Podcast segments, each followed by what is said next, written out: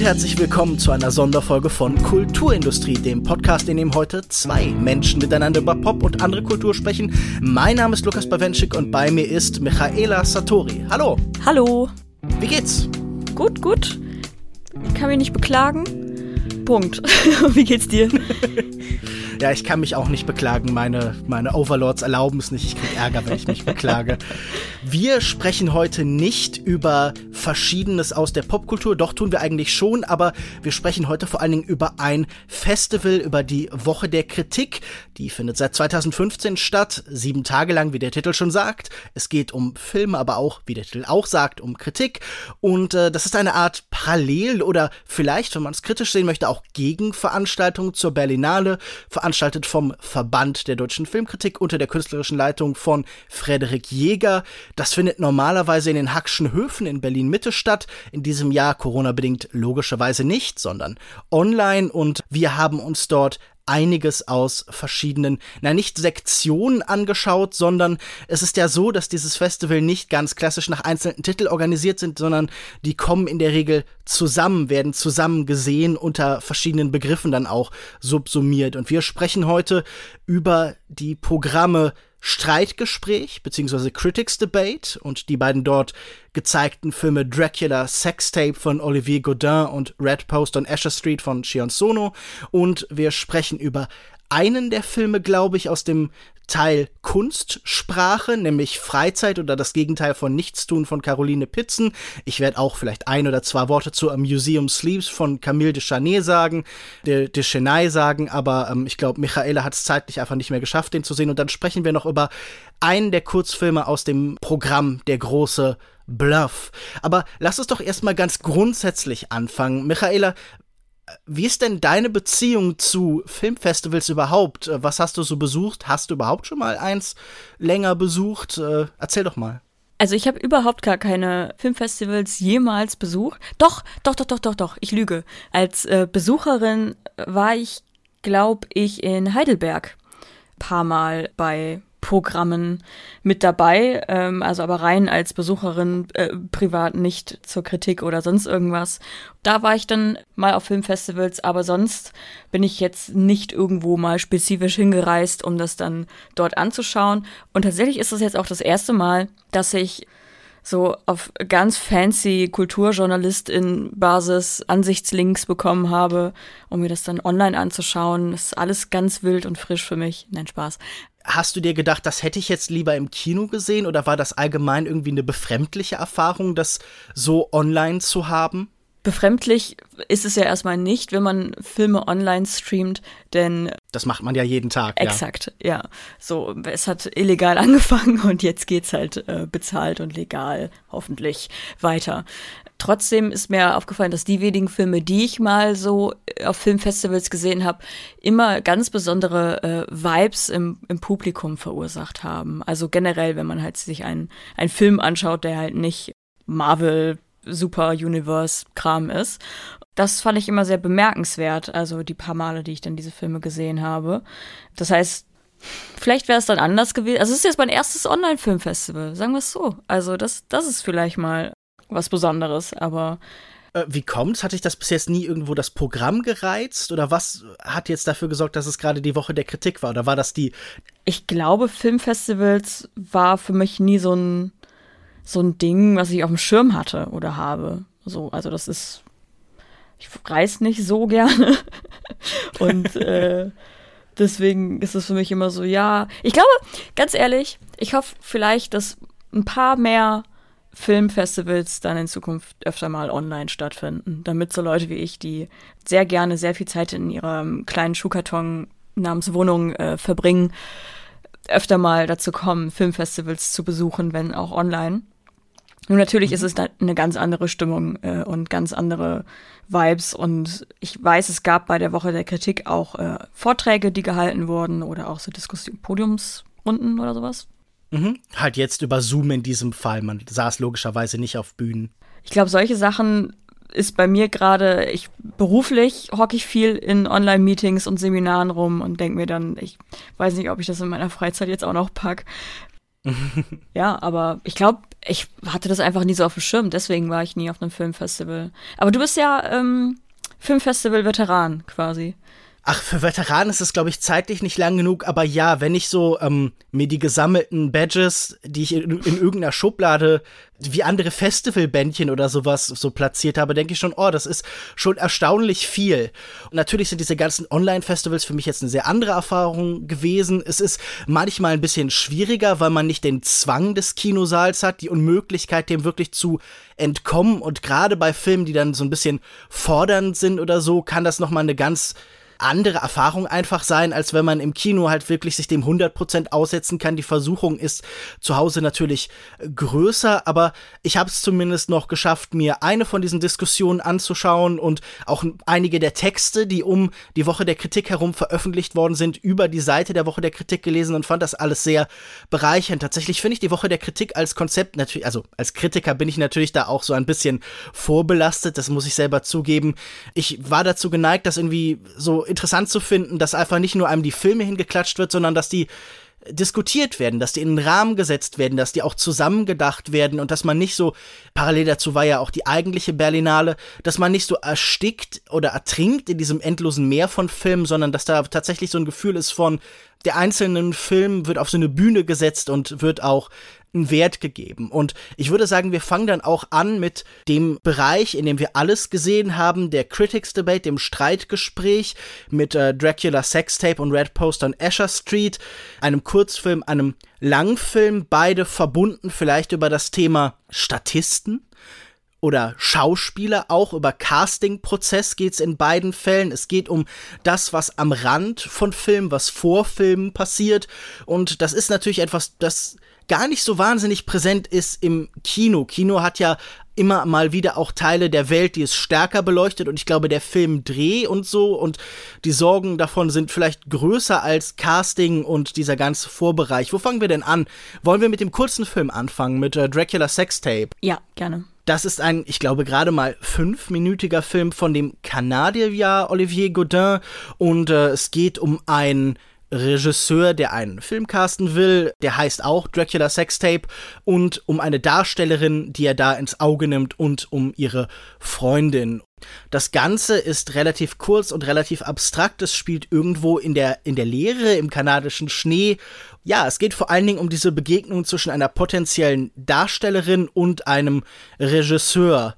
Äh, erzähl doch mal, wie hast du denn diesen Film, der am ehesten wie so ein, wie so eine kleine Anekdote, wie so ein kleiner Witz funktioniert, wahrgenommen? Der lebt ja von wahnsinnig viel Sprache, von Sprache, die auch fast so ein bisschen überfordert und vielleicht von seinem Schnittrhythmus, von dieser Frage, was machen die Schnitte in diesem Gespräch, wie zeigen die uns was über die Dynamik zwischen den Menschen? Wie hast du den empfunden? Als ich ihn das erste Mal gesehen habe, war ich doll überfordert denn die Sprechgeschwindigkeit und demnach dann auch die Untertitelgeschwindigkeit war wirklich doll überfordernd und es war auch ein bisschen weird. So, also der hatte eine gewisse Energie, dieser Film, die, ich glaube, im Internet allgemein als Crackhead Energy ähm, bezeichnet wird. Und deswegen war ich nach dem ersten Mal schauen so ein bisschen, okay, was habe ich mir da gerade angeschaut?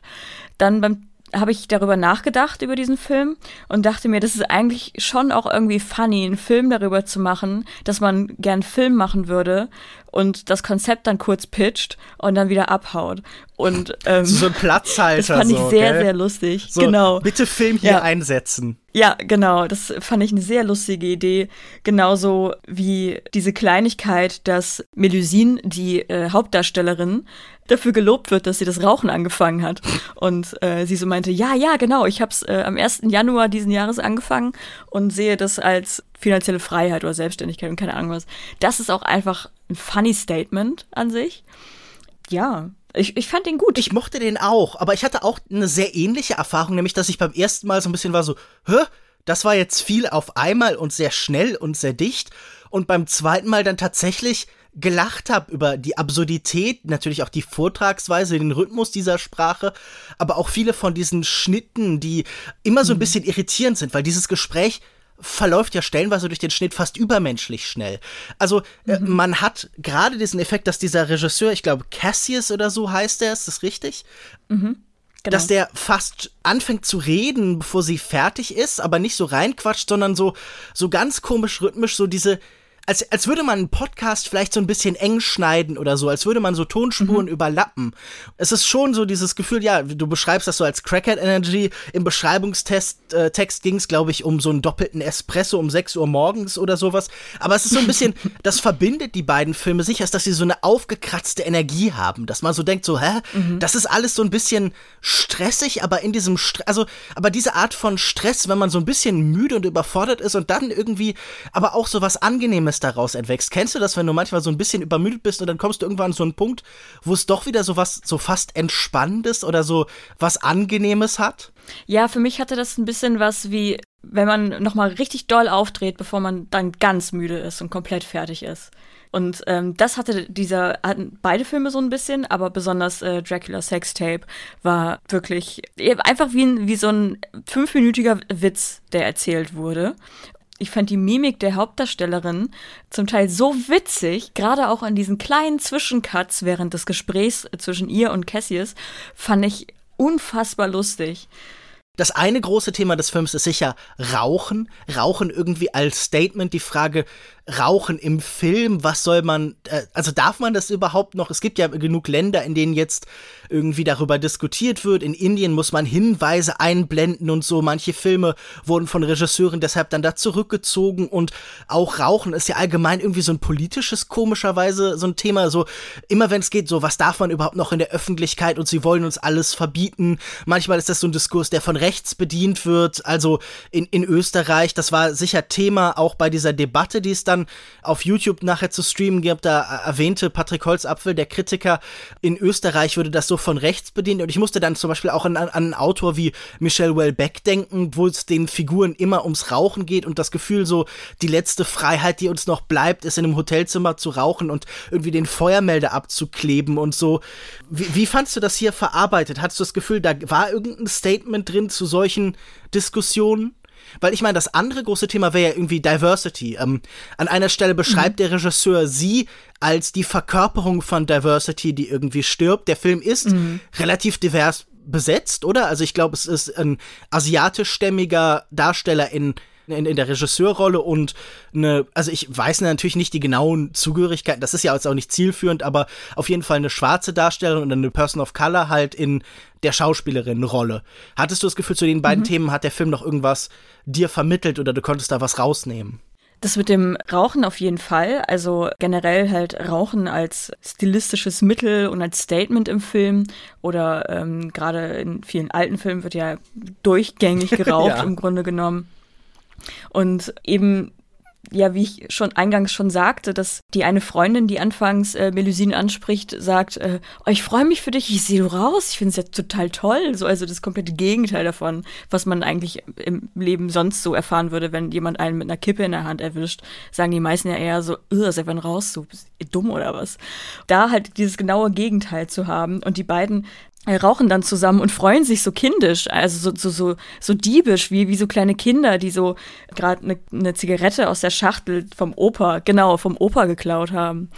Ja, und dann äh, kommt ja in dem zweiten Ding, wo er, wo, äh, wo Melusine dann mit Cassius spricht, mit dem Regisseur, kommt er ja auch so sehr eilig und bestimmt aus dem Nichts auf sie zu was auch einfach super lustig ist. Also es sieht auch einfach super lustig aus. Ich glaube, ich hätte mich im Kino wahrscheinlich kaputt gelacht, weil er kompletter Dringlichkeit auf sie zukommt und dann ja auch anfängt zu rauchen und sie ihn so fragt, ach du rauchst? So, also die kennt sich eigentlich gar nicht, aber sie fragt ihn, ach du rauchst? Und er so, ja offensichtlich.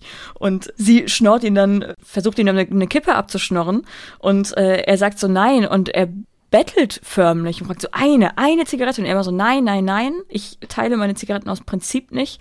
Und äh, bittet sie dann zum Schluss ja sogar seinen Unwillen zum Zigarettenteilen als philosophische, philosophisches Statement zu sehen. was halt auch einfach unfassbar lustige Aussage ist. Ich fand das vielleicht so ein bisschen spannend, dass er so ihr diesen, diesen Film so pitcht und dann ihr was vorraucht und ihr nichts abgeben möchte und dann diesen großen Plot erzählt. Und eigentlich ist sie ja auch selbsternannte Vampirexpertin im Grunde genommen mhm. und kennt sich ja eigentlich auch mit der Thematik aus. Aber darauf geht er gar nicht ein. Also er pitcht ihr diesen Film eben schnell und sagt ihr, sie wär, sei perfekt für die Rolle, sie sei perfekt, sie sei perfekt. Natürlich klingt es halt erstmal so an, als hätte er große Pläne für sie und am Ende steht ihre Rolle einfach für die Diversität, mhm. so, die dann im Dating bei, also er, er, erwähnt auch Tinder, ähm, dass Dracula jetzt halt in der Neuzeit auch tindert, aber trotzdem nicht als Creep dargestellt werden soll, sondern trotzdem weiterhin als der romantische Dude, der die Frauen halt verführt mhm. oder der die Menschen verführt. Am Ende ist, ist sie dann einfach nur die Token Diversity Person, die dann beim Online-Dating draufgeht mit Dracula. Und ich finde auch das mit der Zigarette zeigt auch, die könnten sich auf Augenhöhe begegnen und einfach eine Zigarette miteinander teilen. Mhm tun es aber nicht. Also er redet einfach von oben herab und geht dann auch wieder mit einer äh, Dringlichkeit wieder weg. So, also er hätte, er hätte, bevor er weggeht, auch sagen können, Bruder muss los und dann geht er einfach. Ja, es ist so ein bisschen so ein Spielen, oder? Mit verschiedenen Modi. Ich habe immer bei diesem mhm. Film das Gefühl, er macht sich gleichzeitig so ein bisschen darüber lustig und nimmt diese Sachen doch sehr ernst. Also, also auch zum Beispiel mhm. Diversität. Einerseits ist das natürlich halt ein irgendwie divers besetzter Film. Und diesen Figuren scheint das irgendwie als Thema wichtig zu sein, aber es ist für ihn dann auch irgendwie so eine Punchline halt. Also er, er spitzt mhm. das darauf zu und man, man fragt sich ja natürlich bei diesem Regisseur auch so, wie ernst nimmt er solche Themen? Und diese Gleichzeitigkeit, mhm. dieser Gestus ist sicher irgendwie halt auch was sehr Modernes natürlich, halt so diese, diese Mischung aus umarmen und damit dann doch irritiert sein mit Auswüchsen, mit bestimmten Entwicklungen und mit den Schwierigkeiten davon, das halt irgendwie im Alltag rüberzubringen. Diese ganzen Sachen, dass er sie irgendwie braucht für diese Rolle, weil sie irgendwie was mhm. verkörpern soll, aber er sie gar nicht in ihrem Wesen braucht, sondern nur in dieser spezifischen Identität. Das ist ja sicher so die mhm. Herausforderung oder die Frage, die uns gestellt wird. So, hey, wenn das so fetischisiert wird manchmal, ist das dann nicht auch irgendwie eine Form von Problem? Und ich fand das interessant, das in so einem kleinen, schnellen Film dann doch irgendwie so komplex aufzubauen. Und was du meinst, diese, diese Frage, sie ist ja eigentlich Expertin, aber er walzt so über sie drüber, so diskursiv, so gesprächsmäßig. Mhm. Das fand ich irgendwie auch ganz lustig umgesetzt, weil das, was er macht, ja eigentlich nun auch nichts Großes ist. Er kündet es ja selber an mit, ich mache Filme über Schwerter und Vampire. Vielleicht dürfen wir jetzt nicht an dem so festbeißen. Lass uns den mal in Verbindung bringen mit dem zweieinhalbstündigen Film, der auch in seiner Länge einfach mhm. so ganz anders ist als dieser fünfminütige, nämlich mit Red Post on Asher Street von äh, Shion Sono. Sion Sono sicher der größte Name in diesem Festivalprogramm oder der vertrauteste Regisseur, von dem Leute viel gesehen haben, der sicher auch so eine Art Kultstatus hat. Bist du vertraut mit Sion Sono? Hast du Filme von dem gesehen? Null, keinen einzigen. Und ich habe äh, dann nur in der darauf folgenden kleinen kurzen Recherche herausgefunden, dass er ein Big Player im Game ist und dachte mir so, oh, okay, cool, ich hab, ich, ich, ich komme meinem Traumstatus der ähm, versierten Filmkritikerin immer näher. Nee, also ich habe noch keinen Film von ihm gesehen und dachte mir aber, dass wenn schon jemand zu einem Filmfestival kommt und einen zweieinhalbstündigen Film dahin prallert, dann wird da schon irgendwas hinter sein. Ich glaube, da braucht man, da braucht man schon Standing, um Leuten sowas zu geben. Ja, ich glaube, Sion Sono ist ja den meisten durch noch deutlich längere Filme bekannt geworden. Love Exposure war im Westen wahrscheinlich so sein Durchbruch und der ist ja, glaube ich, annähernd vier Stunden. Ich finde das ganz spannend, weil wir hier natürlich dann sehr andere Voraussetzungen für den Film haben. Ich habe nämlich bei ähm, Letterboxd nachgeguckt und gesehen, dass ich 24 Filme von Sion Sono schon gesehen habe, inklusive auch den zum Beispiel, der von einer Frau erzählt, die unbedingt einmal mit einer auf einer Bühne stehen möchte mit Avril Lavigne und am Ende zu Girlfriend durch Tokio Tokio tanzt. Also, wie war das denn als Erstkontakt zu diesem oft sehr wilden, sehr chaotischen Filmemacher? So, wie, wie war dein Ersteindruck? Wie war der erste Kontakt? Ja, ein weiterer Faktor, der diesen Film mit dem vorherigen Film, mit dem Kurzfilm ein bisschen verbindet thematisch, ist ebenfalls diese, wie gesagt, vielbesagte Crackhead Energy. Ich bin ja generell mit japanischem Filmstil oder Animations- und Serien- und Erzählweise äh, bekannt. Deswegen hat mich das nicht so doll geschockt, weil manche Sachen halt schon doll drüber waren. Ich hatte am Anfang trotzdem ein bisschen, ich war ein bisschen verwirrt und wusste nicht, wie ich diesen Film einordnen soll. Mhm. Macht er sich lustig über die Leute oder ist er lieb zu den Leuten und stellt sie einfach nur so dar, wie sie sind? Und also respektiert er sie oder ist das mit einem Augenzwinkern? Und das war etwas, was ich zu Beginn noch nicht so ganz greifen konnte. Aber je weiter man schaut, quasi, also es wird dann doch schon nach einer Stunde oder so klar, okay, das ist jetzt nicht reines lustig machen oder eigentlich auch überhaupt gar kein lustig machen, sondern da ist wirklich jemand da, der sich mit diesen Menschen beschäftigt und halt dieses auch Nebendarsteller oder auch Extras, also äh, dass Statisten auch Geschichten haben, die sie erzählen können und die sie auch erzählen wollen und die auch spannend sein können oder tragisch oder lustig, sie quasi auch Charaktere sind. Wie fandest du denn den Film? Ich würde ganz kurz den Plot vielleicht so anreißen. Es geht um einen mhm. Regisseur, relativ populär scheinbar, der ein Casting für seinen neuen Film, der heißt, glaube ich, Maske, abhält. Mhm. Und äh, er versucht so ein bisschen zu seinen Wurzeln als Indie-Künstler zurückzukommen und will deshalb auf Stars weitestgehend verzichten. Und deshalb darf sich jeder auf diesen Film bewerben. Und wir sehen dann vor allen Dingen Ausschnitte, kleine Teile aus dem Leben von ganz vielen verschiedenen Menschen, darunter die, die am Film direkt beteiligt sind, also der Regisseur, aber auch zum Beispiel seine Drehbuchautorin oder sein Regieassistent, mit dem er seit Jahren zusammenarbeitet, aber eben auch ganz viele von diesen Menschen, die sich auf diese Rollen bewerben, zum Beispiel sein Fanclub, eine Frau, die Probleme mit ihrem Vater hat, die vielleicht den auch umgebracht hat. Wir wissen es nicht genau. Auf jeden Fall so eine ganz große Bandbreite von verschiedenen Menschen, die jetzt diese Rolle übernehmen will und die sich halt da versammelt. Und ich muss sagen, äh, das ist ja nun nicht der erste Film, den Sion Sono über das Filmemachen dreht. Das hat er immer mal wieder als Thema aufgebaut. Und es ist auch nicht der erste japanische Film, der sich vor allen Dingen mit Statisten beschäftigt, der sich in letzter Zeit so hervorgetan hat. Das wurde ja auch angesprochen im Rahmen dieser äh, Diskussion, die es dazu gab. Es gab ich glaube, im letzten Jahr, also er lief im letzten Jahr auf der Nippon Connection, gab es Extro von Naoki Murashi, der auch von Statisten im japanischen Kino erzählt. Und das schien mir alles in dieser Hinsicht sehr vertraut, aber gleichzeitig fand ich diesen Ansatz dann, also ganz ähnlich wie dieser Regisseur geht auch Sion Sono damit ein bisschen so zurück zu seinen Wurzeln, wobei das natürlich auch mal schwer ist, die bei ihm zu verorten. Er ist ja auch so ein Filmemacher, der wahnsinnig viel dreht, der wahnsinnig viel unterschiedliche Filme dreht, also der ja auch in seiner Filmografie so Sachen wie A Whispering Star hat, einen sehr ruhigen, so fast Tarkovsky-artigen Film,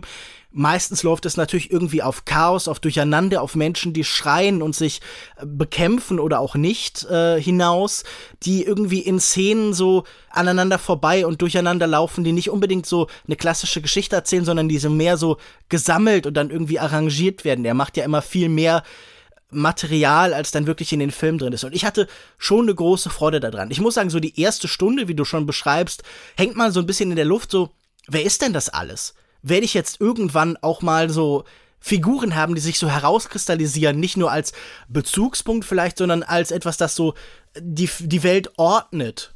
Und das kommt ja nie so richtig, sondern die Ordnung entsteht erst so in dieser letzten halben Stunde, wo alle Darsteller an einem Ort beim eigentlichen Dreh zusammentreffen. Und vorher ist das so dieses wilde Arrangement von so kleinen Anekdoten, kleinen Geschichten. Ich glaube, besonders schön fand ich tatsächlich äh, diese Statisten, unter denen auch so ein älterer Herr ist, der als der König der Statisten sich anderen vorstellt und der dann so Szenen aus anderen Filmen, so neuen Statisten, die jetzt das erste Mal dabei sind, zeigt und ganz stolz so mit, der mit der Stoppuhr daneben sitzt, wie lange er da jetzt mitgearbeitet hat. Also ich fand das so erstmal auf so einer reinen Ebene von Entertainment hat mich das schon irgendwie sehr abgeholt, dass ich immer wieder diese kleinen Anekdoten mir einfach Freude gemacht haben. Und ich glaube, das heißt, Highlight war dann wirklich für mich so diese letzte halbe Stunde, in der alles zusammenkommt und diese Frage, so wie schaffe ich denn auch eine Filmform zu entwickeln, in der alle nicht gleichwertig sind, aber der zumindest auch vermeintlich unwichtige Leute genauso wichtig in den Film hinein platziert werden wie die vermeintlichen Stars, von denen gab es hier ja natürlich ohnehin nicht so viel. Ich fand das ganz spannend, weil das auch in der Diskussion von Maggie Lee und Patrick Holzapfel aufkam. Hast du denn das Gefühl, der Film schafft es, diese Menschen irgendwie gleichwertig dahinzustellen oder irgendwie einen Film auch, also als politisches Projekt über die, die so ein bisschen am Rand stehen, die als vermeintlich unwichtig geltend zu machen? Oder ist es trotzdem einfach, weil er über allem thront als Filmemacher mit seinem Stil und so, ist es vielleicht trotzdem ein Film über Sion Sono und sein eigenes Innenleben und irgendwie dieses ewige Ringen mit sich selbst halt. Also hast du das Gefühl, dieses Projekt des Egalitären klappt irgendwie, geht irgendwie auf?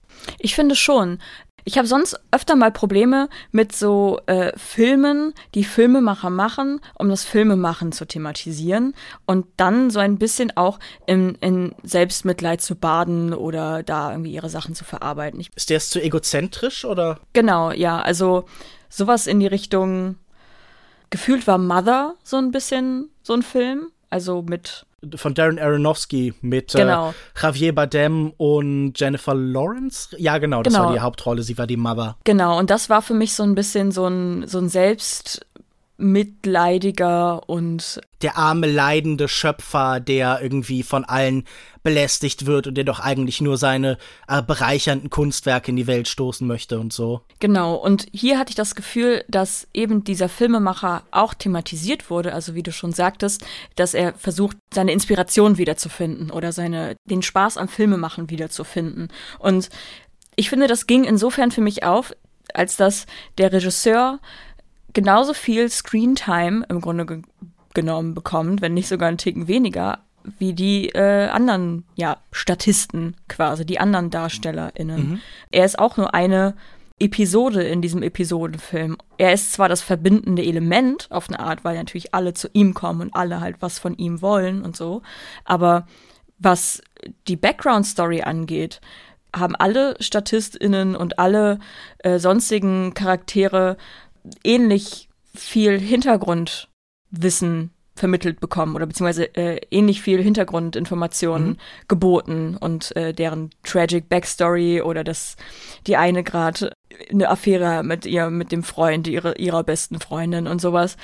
Deswegen ging dieses Experiment, sage ich jetzt mal, auf. Was ich an dem Film noch sehr bemerkenswert fand, ist, dass man nicht nur halt in dieser ersten Stunde ein bisschen im Void stand und nicht so genau wusste, okay, wann kommt der Bus jetzt heute noch oder werde ich nicht abgeholt? So, wie gesagt, man wurde irgendwann abgeholt. Ich finde aber trotzdem spannend, dass der Film dieses, dieses Void quasi, in dem man sich befindet, diese, diese Kugel, die dieser Film darstellt, nicht verlässt. Also für mich ist dieser Film, wenn ich darüber nachdenke, wie gesagt, einfach eine Kugel, in der alles stattfindet oder so ein Kreis. So, der Film beginnt schon so meta, in dem halt eben dieser Red Post, also ein roter Briefkasten, vor einem Shop oder Laden, Convini, wie auch immer gezeigt wird. Und dann laufen, dann steht da eine, eine ähm, Regieassistentin oder so und oder Aufnahmeleiterin und drückt die, äh, ne, schlägt die Klappe zu. Und dann fangen, beginnt es, dass ganz viele Statisten durch das Bild laufen, super viele. Und vielleicht milder Spoiler, aber am Ende des Films merkt man, dass der Film ein bisschen an dem Schauplatz aufhört, wo er anfing. Denn wenn man zurückschaut, sieht man, die Leute, die da durchgelaufen sind, die sind auch am Ende als Statisten durch das Bild gelaufen, wo halt dieser, dieser Dreh war. Das fand ich sehr spannend. Also das hat für mich nochmal im wahrsten Sinne des Wortes abgerundet, was dieser Film generell in seiner Erzählstruktur für mich darstellt. Diese Figur, die du gerade beschreibst, so ein, man geht irgendwo los und kommt wieder an demselben Ort an. Das ist natürlich auch bei MC Escher, dem Künstler, dem dieser Titel ja ganz klar wohl gewidmet ist, der ja bekannt ist für diese unmöglichen Figuren, diese Geometrie, die eigentlich nicht funktioniert und so. Das ist natürlich dann ja irgendwie auch eine Spiegelung von. Und ich habe das Gefühl, das ist schon ganz interessant, dass dieser Film bei allem, was er so relativ unmittelbar an die Menschen macht, auch immer sagen will, okay, wir können nicht einfach die klaren, die möglichen Pfade gehen, sondern wir müssen überlegen, wie finden wir denn Pfade, die bis jetzt noch gar nicht vorstellbar sind, die uns unmöglich äh, scheinen, aber die zumindest in der Kunst darstellbar sind. Weil das ist ja irgendwie, finde ich, auch bei jemandem wie MC Escher halt irgendwie immer dieser Gedanke, dass man Sachen, die eigentlich gar nicht vorstellbar sind in der Kunst, dann auf einmal möglich werden. Und ich glaube, das ist sicher auch der Traum, der hier mitschwingt. So, hey, wie wär's denn, wenn wir sowas wie einen demokratischen Film irgendwie machen können? Und ich sehe halt auch, dass das natürlich ein unfertiges Projekt ist. Und das finde ich, glaube ich, das Spannende an jemandem wie Sion Sono, dass das jemand war, der stand lange für eine bestimmte Form von Genre-Kino, für eine bestimmte Art, die Welt zu sehen, und er war sehr geprägt und ist es natürlich auch immer noch von, von Blut und Sexualität und von Männern und Frauen, die leiden, aber es sind dann letztlich, wenn man ehrlich ist, doch vor allen Dingen irgendwie Frauen und der irgendwann eine Distanz dazu gewonnen hat und gesagt hat so, hm, große Teile meiner Karriere betrachte ich skeptisch. Ist das nicht irgendwie in Teilen doch auch etwas, das in seinem vielleicht sexistischen halt bestimmte Muster reproduziert und so. Und der jetzt schon länger so im Kampf mit seinem eigenen Werk ist, wo immer wieder diese Filme so auseinanderbrechen und man das Gefühl hat so, also so Filme wie Tag zum Beispiel oder Anti-Porno, der ja dieses Projekt so gegen die eigene Pornografie anzutreten schon im Titel trägt und auch also sein, sein Leben ist ja irgendwie auch so eine komische Ansammlung von, von Fluchtversuchen. Also er war in Sekten, aus denen er dann ausgetreten ist. Er war in Künstlerkollektiven, zu denen er Abstand genommen hat. Er war in linksradikalen Gruppen, zu denen er Abstand gewonnen hat. Und irgendwann ist er dann auch an einem Punkt angekommen, wo er immer wieder im Kontrast zu seinem eigenen Werk steht. Und diese Brüchigkeit finde ich an diesem Film auch so spannend. Und deshalb finde ich auch in der Debatte zwischen Maggie Lee und Patrick Holzapfel war man sehr skeptisch gegenüber ihm und hat auch gesagt, okay, er ist jemand, der immer wieder genau das zeigt, was er eigentlich ablehnt. Da gab es dann auch viel Kritik an den Frauenfiguren hier und das Gefühl, es geht ja doch irgendwie um diese männliche Perspektive. Aber ich würde schon sagen, dass ich das Gefühl habe, das Interessante ist so dieses innere Ring, dieses Gefühl, dass da ein Künstler ist, der sich skeptisch mit sich selber auseinandersetzt. Und das fand ich an diesem Film auch eben besonders bereichernd, dass ich das Gefühl habe, er sucht immer nach neuen Formen, in denen er die Probleme und die Fehler, die er vorher gemacht hat, nicht mehr macht. Und das gelingt nicht perfekt, das gelingt sicher auch hier nicht 100 Prozent, aber ich finde diese Suchbewegung halt sehr bereichernd. Ich finde auch, ohne natürlich mit seinem Werk vertraut zu sein, fand ich eher bemerkenswert, wie viele Frauen einfach in diesem Film mitgespielt haben. Mhm. Auch dargestellt wurden und deren Geschichten erzählt wurden. Klar kann man natürlich jetzt drüber nachdenken, ja, okay, aber die wollen alle, verehren sie diesen, also die meisten verehren diesen mhm. Regisseur oder alle haben immer so diesen Bezug zu irgendwas Männlichem oder keine Ahnung was. Genau, zum Beispiel eine dieser Figuren ist ja eine Frau, deren Mann gestorben ist und die jetzt Darsteller genau. werden will, um seinen letzten Traum zu erfüllen. Das fand ich einerseits natürlich die, so, die Figur, der ich mich am nächsten fühlte in diesem Chaos, aber auch mhm. natürlich eine, die nur durch einen Mann motiviert ist, wenn man das so problematisieren möchte. Genau, und die, die andere, die, wie du äh, sehr unschuldig sagtest, ein Problem mit ihrem Vater hat, die Gut, ist ja. ja streng genommen auch davon motiviert. Und äh, man hat dann halt wieder dieses Ding, dass die, die Heldin aus dem Trauma erwacht und dann auf, ihre, auf ihrem daraus Motivation schöpft und ihre, um ihre Rache, mhm. um ihre Rachepläne durchzuführen, so Kill Bill-Style. Ja, dieses Rape-Revenge-Genre, das ja relativ genau. bekannt ist ja auch in der Form. Das wird da sicher auch bedient halt in Teilen. Ich glaube, ich, die ich dann halt das, das Gesamtwerk nicht kannte und kenne, dachte mir eher, dass, naja, da ist eine, da ist auf jeden Fall eine Konversation da sind Gedanken drin, die verarbeitet werden und versucht werden zu verarbeiten. Man muss aber dazu auch sagen, dass der, der Regisseur im Film halt auch größtenteils motiviert ist durch eine Frau wiederum. Das heißt, ja. alle haben so ihre zwischenmenschlichen Dinger und mhm. äh, sind halt, naja, jeweils vom natürlich heteronormativ gesehen, von jemals, jeweils vom anderen Geschlecht irgendwie motiviert, bis man halt am Ende des Films ankommt und da halt zwei Frauen sieht, die sich miteinander verbünden und sich gegen den Rest der Welt stellen. Das ist nämlich, glaube ich, auch was. Bei, bei Sono entstehen im Endeffekt ganz oft diese Frauenfreundschaften und diese weiblichen Schutzräume. Also es gibt zum Beispiel Äxte, ein äh, Film über mörderische Haare oder also so Hair Extensions. Und da habe mhm. ich diese Community von Friseurinnen immer als so interessant gesehen oder bei bei Tag, diesem Film, in dem äh, Schulmädchen von der, von der Kamera selbst gejagt werden oder irgendwie von einer unsichtbaren Kraft, die sie umbringt. Auch da hast du so alternative Gemeinschaften und die entstehen ja bei Shionsono überall, so Sammlungen von Außenseitern und das sind in den neuen Filmen dann eben oft Frauen und dass da nicht nur so wie oft halt so Konkurrenz und Feindschaft, sondern so Schutz und Verbindungsräume entstehen. Das finde ich auch oft das Reizvolle. Also selbst zum Beispiel dieser Fanclub, der ja auch irgendwie natürlich Spottobjekt ist und lächerlich, äh, fand ich insofern irgendwie angenehm, dass das halt einfach so Menschen sind, die so zusammenkommen und wo man schon das Gefühl hat, den dass die da auch einen Sinn oder ein Glück drin finden, dass da auch halt irgendwie alle Menschen in diesem Film oder ganz viele haben doch auch irgendwie was gefunden, das ihnen Sinn und Glück spendet. Und das fand ich irgendwie schön, dass das hier nicht nur wie so oft bei Shionzone nur Chaos und Leiden halt irgendwie ist. Mhm. Aber lass uns doch mal, oder sorry, was wolltest du dazu noch sagen vielleicht? Äh, nichts. Dann lass uns doch mal vielleicht zur nächsten Kategorie kommen, zum nächsten Programm, und zwar zu Kunstsprache. Da sollte es laut Veranstaltungstext um Slangs im Kino geben, um neue Dialekte, um Muster der Sprache und Bilder und Bildfolgen, die durch Ausdrucksweisen miteinander verbunden worden sind. Und das sind, wie schon anfangs gesagt, einerseits A Museum Sleeps von Camille de Chennai und Freizeit oder das Gegenteil von Nichtstun von Caroline Pitzen, den wir beide gesehen haben du hast mir irgendwann auf, auf WhatsApp angeschrieben und hat gesagt, hey, hast du schon diesen deutschen Dokumentarfilm gesehen? Und ich hatte den da aber noch nicht gesehen. Äh, was wolltest du da mit mir abgleichen oder fragen? Was war das, was du irgendwie über diesen Film so loswerden wolltest in dem Moment? Ich musste auch gerade drüber nachdenken. Ich glaube, ich, ich glaube, ich wollte nicht lästern. Mhm. Ich wollte aber irgendwie so eine Art Realitätsabgleich machen. Also verschiedene Realität, meine Realität oder meine Wahrnehmung vergleichen mit einer anderen quasi, mhm, also meiner. deiner in diesem ja. Fall. Ja, wer hätte es gedacht?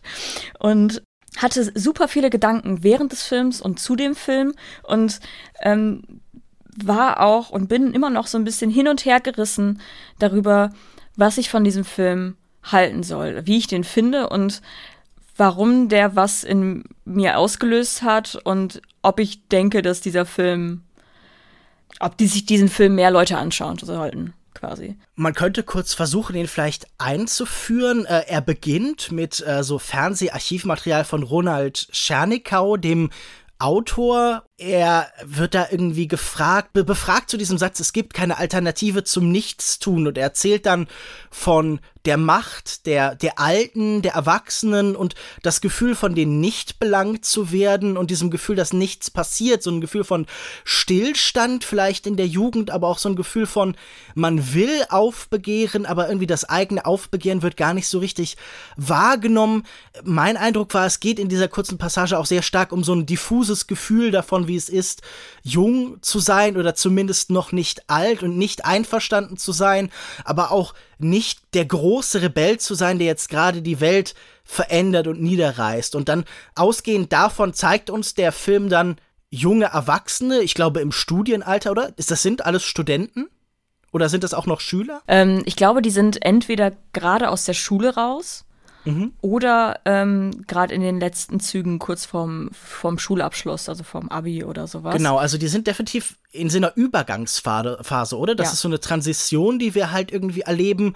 Und es geht sicher um die Frage, so, wo ist mein Platz in der Welt? Was sind die Sorgen und Ängste und Probleme, die diese Jugendlichen beschäftigen? Und das wird so äh, vor allen Dingen eingefangen in relativ statischen Aufnahmen die meiste Zeit und in langen Gesprächen, in Gesprächen, die so komisch in der Luft hängen zwischen ganz Alltäglichem, zwischen Smalltalk und natürlich auch politischen Diskussionen und Gesprächen, die sich manchmal anfühlen, als wären sie schon auch doch vorgeschrieben worden, als ging es da um Manifeste, die gerade vorgetragen werden oder so.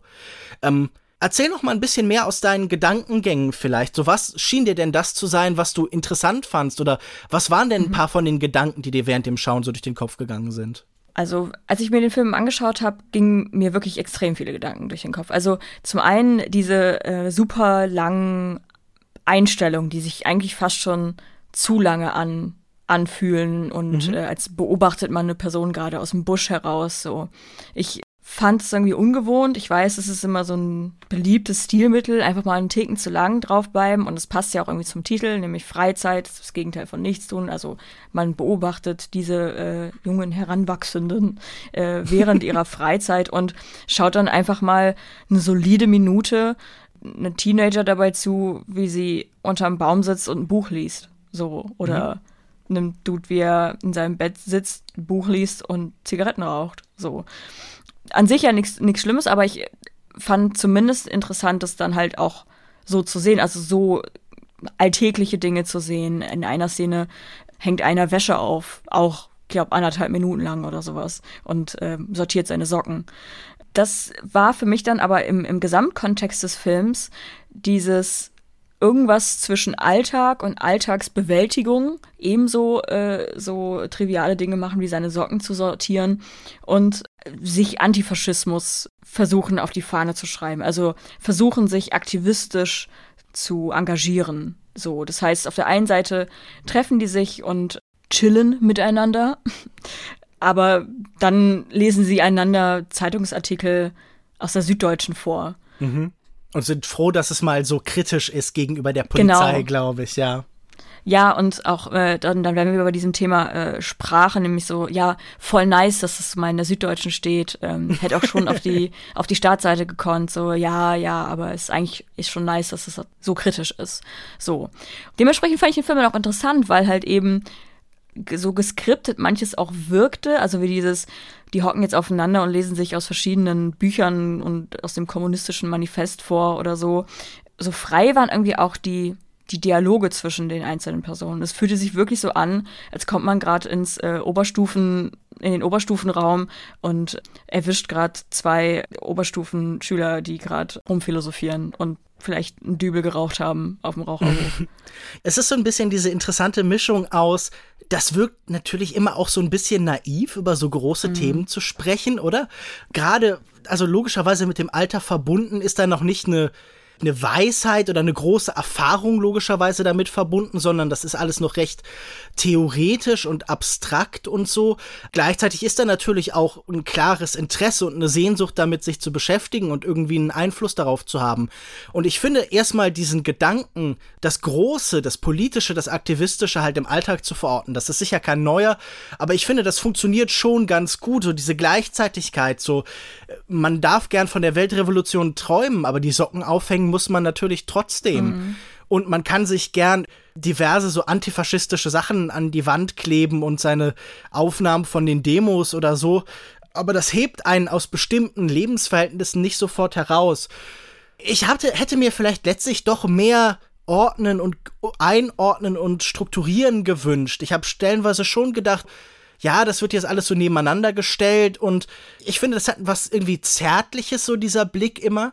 Da ist auf keinen Fall ein reiner Spott oder so, sondern man begreift natürlich manchmal, dass das vielleicht naiv, was da gesagt wird, aber ich hatte schon das Gefühl, dass sich die Regisseurin all diesen Menschen sehr nah fühlt das ist ein Zustand, dem man vielleicht gerade erst selbst entwachsen ist.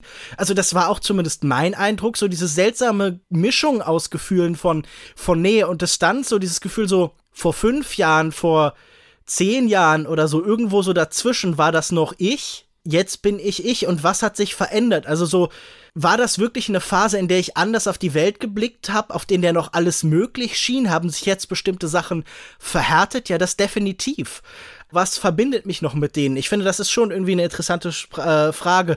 Ich glaube, auf der Ebene der Sprache war ich vor allen Dingen überrascht, dass wen, so wenig Distanz ist. Man müsste ja eigentlich meinen, dass, dass eigentlich so im Jahresabstand so die Slangs und die Diskurse sich verändern, weil man denkt ja jedes Jahr zum Beispiel so dieses Duden-Jugendwörterbuch mhm. des Jahres, dass das komplett lächerlich ist. Hattest du Punkte, wo du sprachliche Differenz erfahren hast oder wo du es gedacht hast, so, das eigentlich müsste man ja denken, die, die die sprechen einfach, weil da schon ein paar Jahre zwischen uns und denen liegt, die müssten anders sprechen und da müssten sich neue Kodizes und neue Muster entwickelt haben, wie ja das Oberthema hier dieses, dieser Programmreihe irgendwie nahelegt. Aber das habe mhm. ich irgendwie gar nicht empfunden. Ich auch nicht. Ich glaube aber, weil es halt so unspezifisch war, was diese Art von mhm.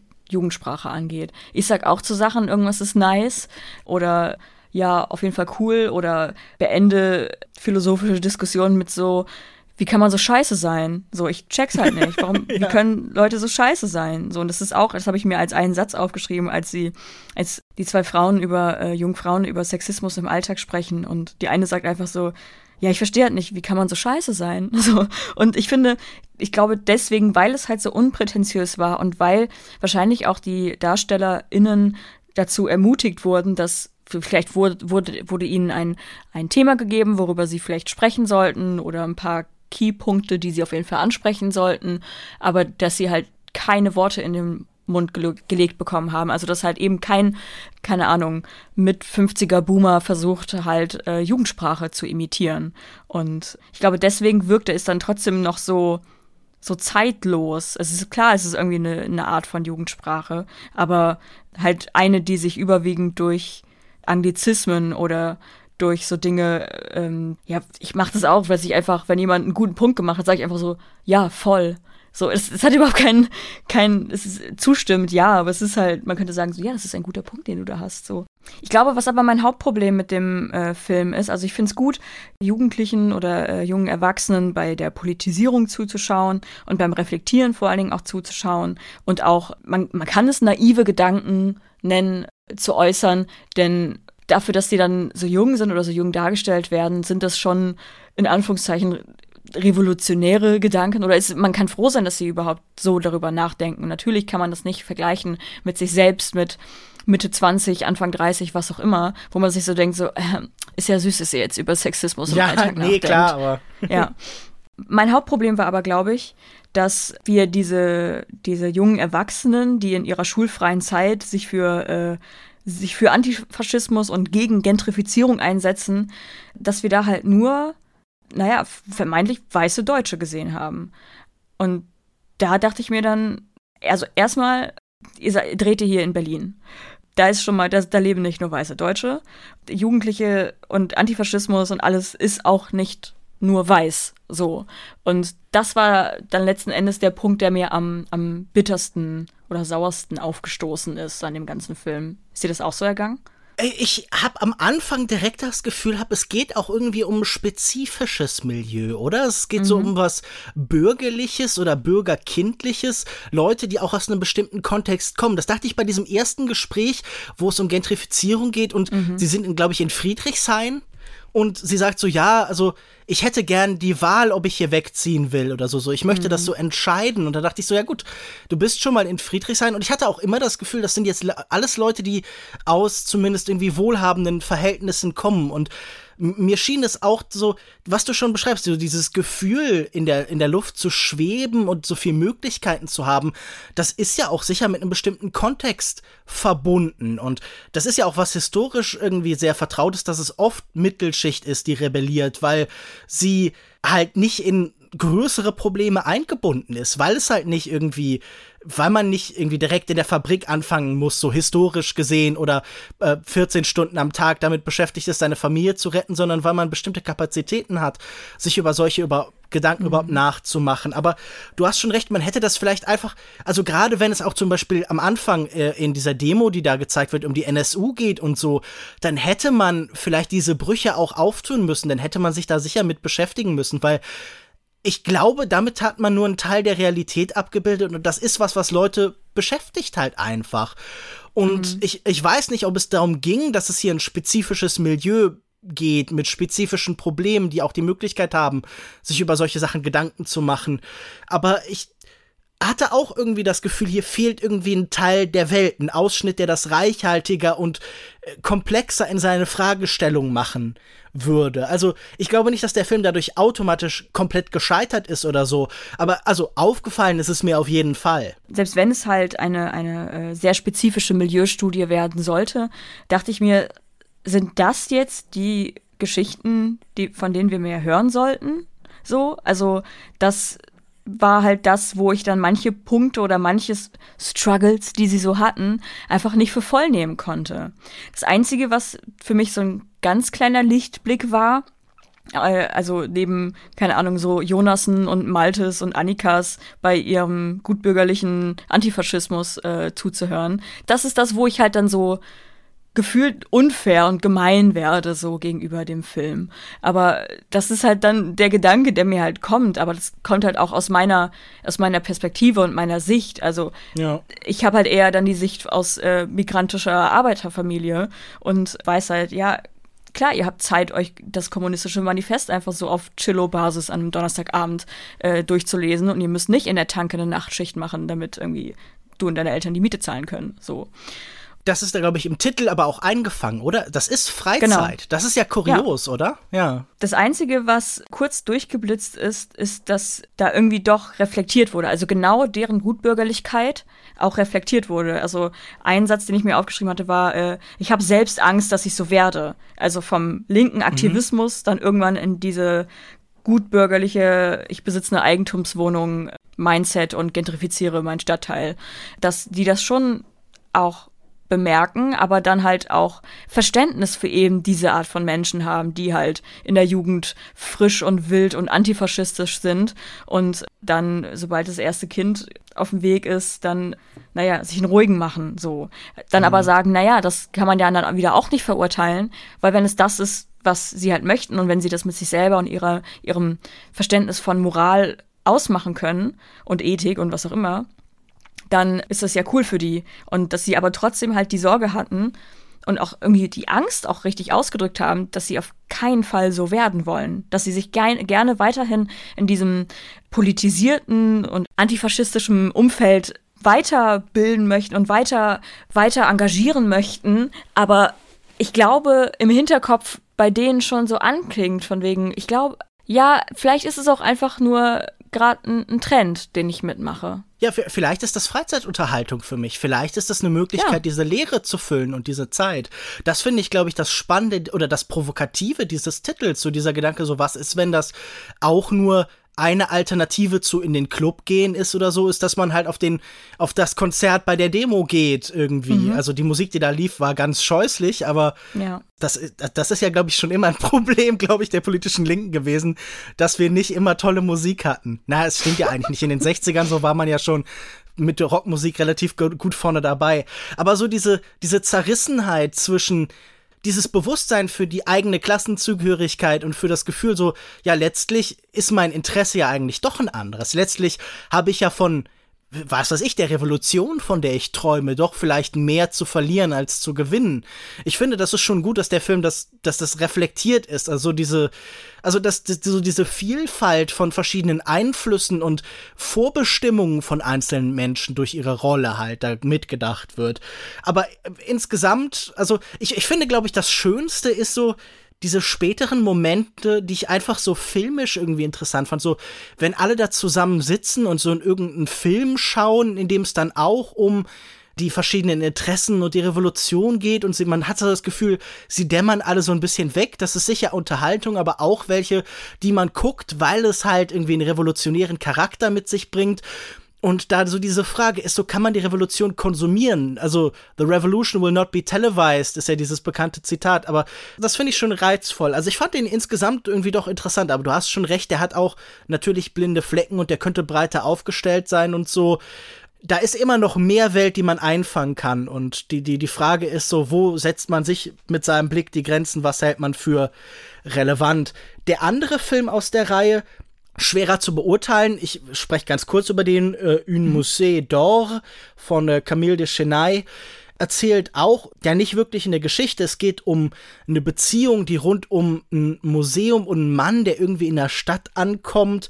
Und äh, das war für mich vor allem ein Film von Musik und Rhythmus. Ein Film, der in ganz merkwürdig und künstlich aufgebauten Bildern funktioniert, der vor allen Dingen so eine eigene Melodie, einen eigenen ja, eine eigene Stimmung irgendwie entwickelt. Ich habe den ganz gern gesehen. Er hat aber so ein bisschen wenig Widerstand oder so ein bisschen wenig Eindruck bei mir hinterlassen. Und ich war auch nicht so gut in der Lage, so diese beiden Filme zu verbinden. Es geht in beiden Filmen so ein bisschen um was Großstädtisches, um so eine Übergangsphase sicher auch, aber so ganz zu dem Punkt, wo ich das Gefühl hatte, die gehören direkt zusammen und gehören zusammen und können zusammen gedacht werden, bin ich nicht gekommen. Vielleicht hätte ich mir noch die Debatte auf YouTube angucken müssen, aber auch äh, das Museum schläft oder ein Museum schläft, fand ich auf jeden Fall sehenswert irgendwie. Vielleicht auf demselben Level wie dieser hier, der mich auch nicht völlig überzeugt hat. Wir haben beide noch aus der Kategorie der große Bluff einen äh, weiteren Film geguckt und zwar Sunrise in My Mind von Danech Sun.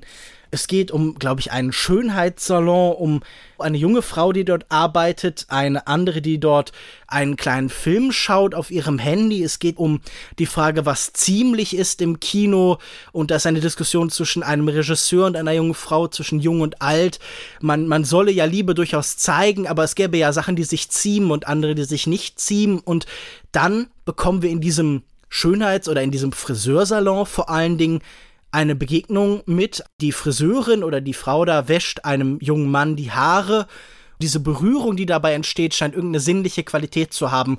Der Film unterbricht da kurz, verändert sein Format. Er hat vorher ein Breitbild 2,35 zu 1 und wird dann zu einem 4 zu 3 Normalbild. Und man sieht diese beiden beieinander. Wir wissen nicht, ob das das ist, was später passiert oder so eine Art Fantasie. Auf jeden Fall scheint diese Berührung irgendwas mit ihnen zu machen. Äh, erzähl mir von deiner Erfahrung mit dem Kurzfilm. Den habe ich auch zweimal gesehen, mhm. weil ähm, ich das Gefühl hatte, ihn beim ersten Mal nicht verstanden zu haben. Und beim zweiten Mal schauen habe ich gefühlt nicht mehr verstanden, aber ich habe auf jeden Fall mehr wahrnehmen können, so an, an Subtext oder so. Und fand den insofern interessant, dass ja so eine Art Film über Beziehungen war oder Männerbilder, Frauenbilder, heteronormative Beziehungen untereinander, wie man darüber spricht, mit wem man darüber spricht, also wie Männer untereinander halt das thematisieren und wie Frauen untereinander das thematisieren, das Thema Dating, sage ich jetzt mal, und dann halt durch dieses äh, ja quasi Filmzitat im Film quasi, wo wir uns einen Film im Film anschauen, wo dann auch wieder über Berührung gesprochen wird und was Berührung auslösen kann, ja, auslösen könnte. Ich fand den irgendwie interessant, gerade dieses, dieser Formatwechsel, der hat mich ein bisschen rausgebracht, weil ich mir dachte, okay, was, was passiert hier? Und wie wir uns so gegen Ende des Films auch, ich glaube, zwei Minuten lang oder so einfach ein Aquarium anschauen. Ich fand den auch irgendwie nett. Also ich mochte erstmal diesen Ort, diesen Salon, der da aufgebaut wird.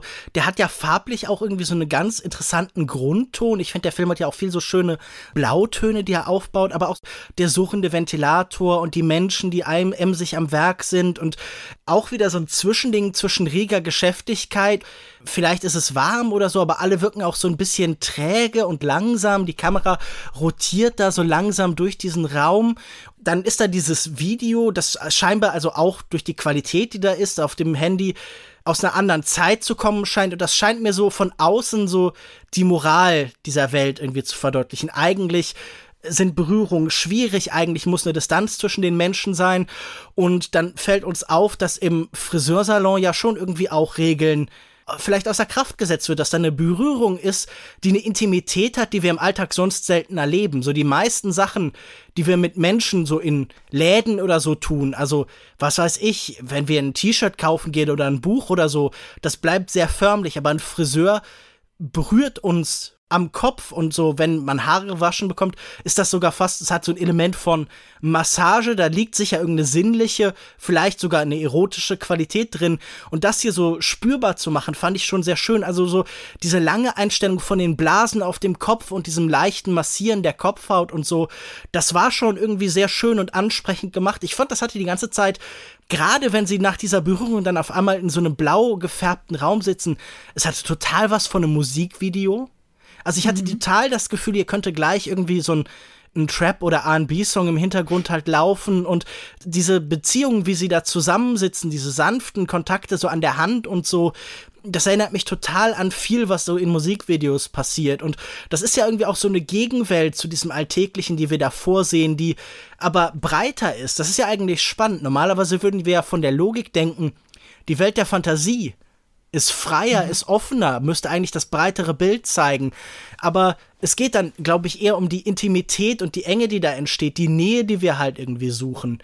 Und ich fand so dieses Gegeneinanderstellen von zwei Welten, die aber beide irgendwie so was Sinnliches in sich tragen, aber in der einen Welt ist es schwerer zu finden oder ein kleinerer Teil ist in der anderen. Das finde ich schon einen spannenden Kontrast. Ich finde, es ist ein Film irgendwie über Sehnsucht vor allen Dingen, oder? So dieser, dieser Traum davon, in der Welt zu kommen, durch die Beziehung zu jemand anderem, die so ganz anders ist als unsere, die sich ganz anders anfühlt und die sogar anders aussieht. Also es ist in der Hinsicht halt irgendwie so eine Art Liebesfilm. Ja, es ist so eine Art Liebesfilm, nur irgendwie hat dieser Film für mich trotzdem einen bitteren Beigeschmack. Denn sie wird ja ein bisschen in dieser Beziehung oder überhaupt in dieses romantische Denken diesem Mann gegenüber reingedrängt, sag ich jetzt mhm. mal. Zum Beispiel wäscht sie ja zu Beginn des Films einer äh, Frau den Kopf und scheint sich dafür auch sehr viel Zeit zu nehmen. Das wird aber nicht romantisiert, weil, naja, heteronormativ und naja, sie lässt sich einfach ein bisschen zu viel Zeit beim Kopf waschen. Weil jetzt halt dieser Typ vorbeikommt und irgendwie jeden Tag vorbeikommt und äh, anscheinend ein Interesse halt an der Protagonistin hat, lässt er sich halt auch von ihr den, den Kopf waschen. ich meine, die, die, die Chefin von der, also die, die Besitzerin des Salons, es sieht so aus, als ihre Kollegin, wie auch immer, fragt sie ja auch ja, wie läuft's denn mit deinem Crush, wie läuft's denn mit deinem äh, Verehrer? Und ein Crush ist ja auch eher so etwas, was man selber auf jemanden hat. So, ich weiß jetzt nicht, ob das einfach eine, äh, ein Übersetzungsding war ähm, oder mhm. was auch immer, aber sie hat ja direkt gesagt, so, ja, du magst den ja auch. Und die äh, Kollegin hat es ja eigentlich geleugnet, also dass sie eigentlich nichts mit dem anfangen kann und auch niemals mit dem zusammen sein wollen würde. Wird ja aber mhm. trotzdem irgendwie dahin gedrängt, weil, hallo, da hat jemand Interesse, habt du doch auch Interesse an ihm. Meinst du, das ist seine Fantasie, die wir sehen? Das kann gut sein. Oder ihre. Dass sie dann, weil sie da so reingedrängt wird, eben in diese Art von, über diese Beziehung nachzudenken, geht sie das halt durch. So, ich meine, das, das Aquarium lässt sich dann so erklären, dass es halt das Plätschern des, des äh, Haarwaschwassers oder des, des Einschäumens des Kopfes ist. So, es ist für mich ein bisschen unklar, wessen Fantasie das jetzt ist. Vielleicht denken halt beide gerade in diesem Moment nach, wie es dann wäre, diese, dieses Level an Intimität etwas weiter zu bringen und vielleicht doch diese Beziehung äh, einzugehen. Und am Ende des Films sehen wir die beiden einfach nur im Salon an einem Tisch sitzen und essen. So. Und es wirkt so, als hätten sie sich vor zwei Minuten krass gestritten, äh, weil beide irgendwie hungrig waren und das Essen zu lange gebraucht hat, bis es fertig war und dann halt schnell Essen in sich reindrücken. Also dann war diese ganze Intimität, die mir, die wir Sekunden davor erst gesehen hatten, war wieder komplett weg. Also war wie, als wäre ja eine ne Schaumblase geplatzt. Ich finde das ganz interessant. Im Beschreibungstext äh, von der Woche der Kritik steht, es gehe in dieser Sektion um die Idee eines Kino, das seinem Ideenfluss verfällt, das ästhetische Ausbrüche zulässt und Erzählebenen sprengt, über Figuren, mhm. die realistische Prämissen, Prämissen sabotieren und SchauspielerInnen, die sich nicht auf eine Verwandlung festlegen lassen. Und das ist ja tatsächlich auch, was wir gerade so ein bisschen ansprechen, so dieses Gefühl so, wir sind uns nicht ganz sicher, was da eigentlich passiert ist. Beim ersten Sehen und bevor ich jetzt mit dir gesprochen habe, dachte ich, ja, okay, das ist ein gemeinsamer Raum oder ein Raum von ihm ein, in dem diese Sehnsucht nochmal visualisiert wird. Aber du hast natürlich recht, wir wissen gar nicht, wie groß das Verlangen zum Beispiel von ihr ist oder wie sehr sie dem Ganzen angetan ist und ob wir nicht nur in seiner Fantasie sind. Und das ist ja eine Frage, die beim Kino oft so ein bisschen schwierig ist, wenn wir Fantasiesequenzen zum Beispiel haben oder Träume oder so von wem kommen die? Gehören die konkret zu einer Person oder gehören die vielleicht allgemein sogar dem, einfach nur dem Regisseur? Und ich finde mhm. das auch bei diesem Film spannend, dass das so offen bleibt, dass man nicht sicher ist, so, wer denkt hier, wer empfindet hier. Weil der Film uns das einfach so vor die Augen setzt und uns logischerweise so mitgehen lässt. Also mich zumindest. Ich bin so Teil von dieser Fantasie geworden und habe ja gerade gesagt, auch für mich scheint das wie ein Liebesfilm. Ich, ich finde mhm. das sehr nützlich von dir nochmal so gespiegelt zu bekommen, so ja, Moment, aber was ist, wenn, wenn das irgendwie nicht das ist, was alle wollen, wenn der Filmemacher von außen Innenwelten oder Gedankenwelten aufzwingen kann, die nicht unbedingt erwünscht sind. Das ist ja schon mhm. interessant, dass da so ein Bruch entsteht dann. Für mich war da nicht genug Wärme. So, ich finde, mhm. wenn die Kolleginnen untereinander gesprochen haben oder vielleicht sogar als sie die, wenn sie die Klientinnen fragt, so möchte sie Haare gelockt haben oder geglättet und so, war da für mich wesentlich mehr irgendwie Fürsorge mit drin oder mehr Emotionen drin, als eben in dieser Interaktion mit dem Typen. Der Typ hat ja auch kaum ein Wort rausbekommen und hat doch einfach nur auf Nachfragen, äh, welches Shampoo, ist mir egal. Willst du liegen oder sitzen, ist mir egal. So, und dann auf einmal kommen wir diesen harten Cut äh, in ein anderes Format und äh, in ganz andere Lichtwelten. Es ist immer noch das Blaue, aber dieses, dieses komplett Blaue und haben diesen harten Cut von einer recht intimen Szene, wo sie einfach irgendwie in sich gekehrt, aber beisammen nachdenklich im Bett liegen. Und dann wieder extrem harter Cut zu weite Aufnahme. Man sieht aus, von der anderen Straßenseite quasi in diesen Salon rein und beobachtet die beiden beim Essen an einem Klapptisch meine Assoziation war ja Musikvideos. Und ich habe das Gefühl, mhm. so die meisten Musikvideos, so was heute bei Rap, RB und so weiter passiert, ist auch nicht wahnsinnig warm, oder? So, das sind oft wahnsinnig mhm. unterkühlte, oft so ein bisschen Neonfarben, viel bestimmte Form von Licht und so. Das ist ja eigentlich interessant, dass Musikvideos heute sind ja, also, oder immer schon, sind ja immer so Fantasieräume, Alternativräume, mhm. die zeigen ja oft Welten, die so ein bisschen hyperreal sind, die so ein bisschen mehr von der Welt haben, bunter und gesättigter und so. Und dass heute so diese Fantasiewelten so kalt sind und dass so die meisten Sachen, von denen erzählt wird, auch irgendwie nicht so ein richtiger Traum sind. Ist das ein Film auch darüber, wie wenig warm unsere Vorstellungen und Fantasiewelten sind, wie sehr wir an allem, was Eskapismus und Ausbruch unserer eigenen Existenz ist, wie, wie schwer uns das fällt, also wie, wie kalt selbst unsere utopischen Räume noch sind? Das kann gut sein. Allein auch, dass wir insgesamt über die beiden nicht so viel erfahren. Es fällt mir schon schwer, irgendwie generell Wärme zu sehen in diesem Film. Also ja, der Ventilator läuft und es ist warm und er, ich denke auch gerade drüber nach, sie wäscht ihm den Kopf und mit, mit komplett kaltem Wasser, so weil es halt abends ist und irgendwie mhm. der weiß nicht, Durchlauferhitzer nicht mehr läuft und so. Ich finde, da sind so viele Kleinigkeiten drin. Ich glaube, ich müsste noch mal drei Tage über diesen Film nachdenken, um die ganzen Ebenen da rein zu interpretieren. Wir sehen ihn ja auch, als er irgendwo wartet und halt irgendwelchen Maskus beim äh, Frauen über Frauenreden äh, zuhört. Schaut er ja auch auf sein Handy und scheint sich irgendein Video anzuschauen. Vielleicht sogar ein Musikvideo. Vielleicht projiziert er da das, was er gerade in einem R&B äh, Video gesehen hat und als Zärtlichkeit missinterpretiert und geht dann in diesen Salon und versucht sich da dieser Fantasievorstellung hinzugeben mit ihr. Aber weil eben alles stilisiert ist und in, in, in cooles Neonlicht und in eine bestimmte Mut getränkt wird äh, für eine Ästhetik, kann da auch wenig Intimität irgendwie aufkommen oder Nähe. Ich hatte allgemein das Gefühl, wenn ich jetzt das Programm noch mal so durchgehe, zumindest die Filme, die wir jetzt hier besprochen haben, die wir zum Thema gemacht haben, äh, da war schon auch eine Neigung zur Kälte. Ich habe also sicher auch dadurch, dass das viel, viel und oft auch ich sage mal zumindest in Ansätzen recht analytische oder irgendwie reflektierte Filme sind. Selbst der Sion Sono-Film bei aller Wildheit und Unmittelbarkeit ist sicher auch einer, der ein relativ intellektuelles Projekt irgendwie in seiner Form verfolgt insgesamt war da nicht so wahnsinnig viel Wärme abzuholen, oder? Ich fand, wenn dann vielleicht noch den äh, Shion Sono-Film äh, noch ein bisschen wärmer. Es mag vielleicht daran liegen, dass er halt klassisch so im Sommer spielte und man halt permanent diese äh, Zikaden im Hintergrund zirpen gehört hat. Ich glaube, das ja, sind in ähm, jedem japanischen Film immer dieselben, ja, oder? Genau. Ich glaube, es gibt so ein, ein Sample, das sie haben und dann. Ja. Genau, ist auch in jedem Anime so, damit man ja. einfach unmissverständlich versteht, es ist gerade bullenheiß äh, in der Stadt und es ist äh, Hochsommer.